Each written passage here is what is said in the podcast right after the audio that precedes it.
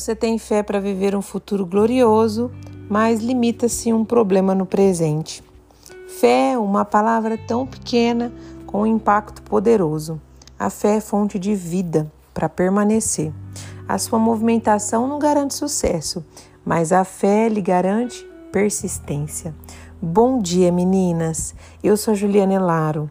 Deixa eu deixar uma palavra para o coração de vocês. João 11, 23 e 24 diz o seguinte: Disse-lhe Jesus: O meu irmão, o seu irmão vai ressuscitar.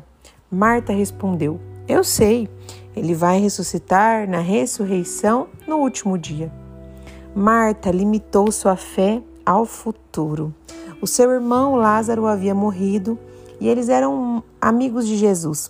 E quando Jesus chega após quatro dias, Marta vai encontrar com Jesus, começa um diálogo, começa a questioná-lo e é quando Jesus diz: O seu irmão vai ressuscitar. Jesus estava falando no tempo presente, apesar dele não finalizar a frase dizendo hoje ou aqui, agora, ele estava falando no tempo presente. E Marta até acredita nisso, mas para o tempo futuro. Quando Jesus diz o seu irmão vai ressuscitar, Marta acredita, mas que aquilo vai acontecer lá na frente. Sabe, eu muitas vezes me deparo como Marta, com uma fé que cabe apenas no meu futuro. Jesus disse também para ela: Todo aquele que crê em mim, ainda que morra, viverá. Você crê nisso? E ela responde: Sim, Senhor, eu creio que o Senhor é o Filho de Deus que veio, né, para ressuscitar os mortos, trazer salvação à humanidade.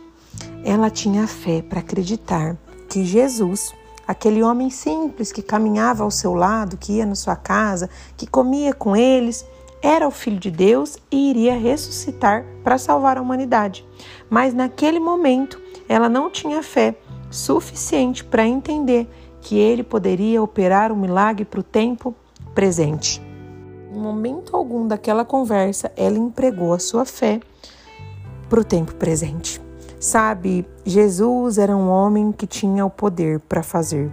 Ele tem, tanto no futuro quanto no tempo presente. Eu gosto muito porque a Bíblia vai dizer que ele era Deus, ele é Deus e será Deus eternamente, que o seu poder se fez, se faz e sempre se fará.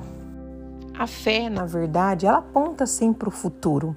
Ela não é sobre vista, é sobre acreditar em algo que ainda não se concretizou. Então, se eu estou aguardando pela fé aqui algo se concretizar, que não é aquilo que eu estou vendo, a partir do momento em que eu estou aguardando, já é um futuro. Eu posso aguardar viver algo daqui dois minutos, já é futuro, como eu posso ter fé para aguardar algo que eu vou viver daqui a algum tempo, alguns anos. Sim, ela aponta para um futuro, mas ela não se limita no nosso futuro. Ela precisa ser empregada no tempo presente. É muito mais fácil, sim, a gente apontar a nossa fé para o futuro. Quando alguém nos perguntar, você tem fé? Você, você dizer sim, porque é algo no futuro, é algo que a sua visão não alcança. É por isso que você muitas vezes fala com facilidade que você tem fé. Mas a fé não é um âmbito por vista.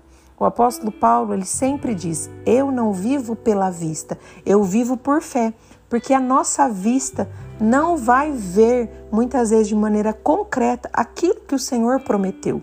Nós vamos vivenciar, sim, mas eu preciso empregar a minha fé no tempo presente. Então, apontamento do futuro fica fácil de verbalizar. Por quê? Porque eu não estou vendo a dificuldade, eu estou crendo num futuro que nem é palpável. Agora, acreditar, quando seus olhos estão vendo o contrário, as dificuldades, os obstáculos, aí que fica difícil. Era o que Marta estava fazendo.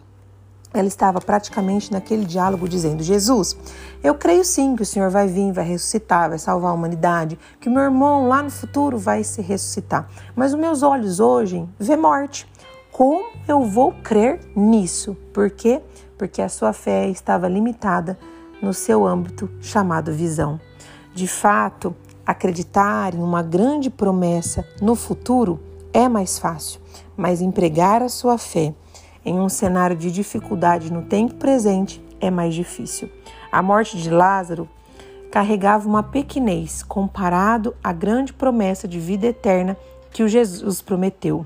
Marta tipifica uma incredulidade presente, apesar de ter fé para vivenciar uma grande promessa no tempo futuro. Você só vai vivenciar uma promessa futura se você tiver fé para enfrentar as dificuldades no tempo presente. Até porque as dificuldades vencidas vão liberar o caminho que você está trilhando para chegar no seu futuro. Fé não é sobre o que você vê, é sobre o quanto você acredita. E para viver o amanhã, você precisa acreditar hoje. O apóstolo Paulo diz que todo aquele que nele cresce estaria e não seria envergonhado. Está falando acerca do Senhor. Todo aquele que crê no Senhor não será envergonhado. Então, não tenha medo de se frustrar, não tenha medo de andar confundida, não tenha medo de ser envergonhada, porque você está acreditando naquilo que ele te prometeu. Acredita hoje para vencer os obstáculos e o seu caminho ser liberado para que você sim possa chegar no seu futuro. Quando você limita sua fé de hoje e emprega ela apenas no seu futuro, você na verdade está limitada à sua visão. Amém? Fique com essa palavra e tenha um bom dia.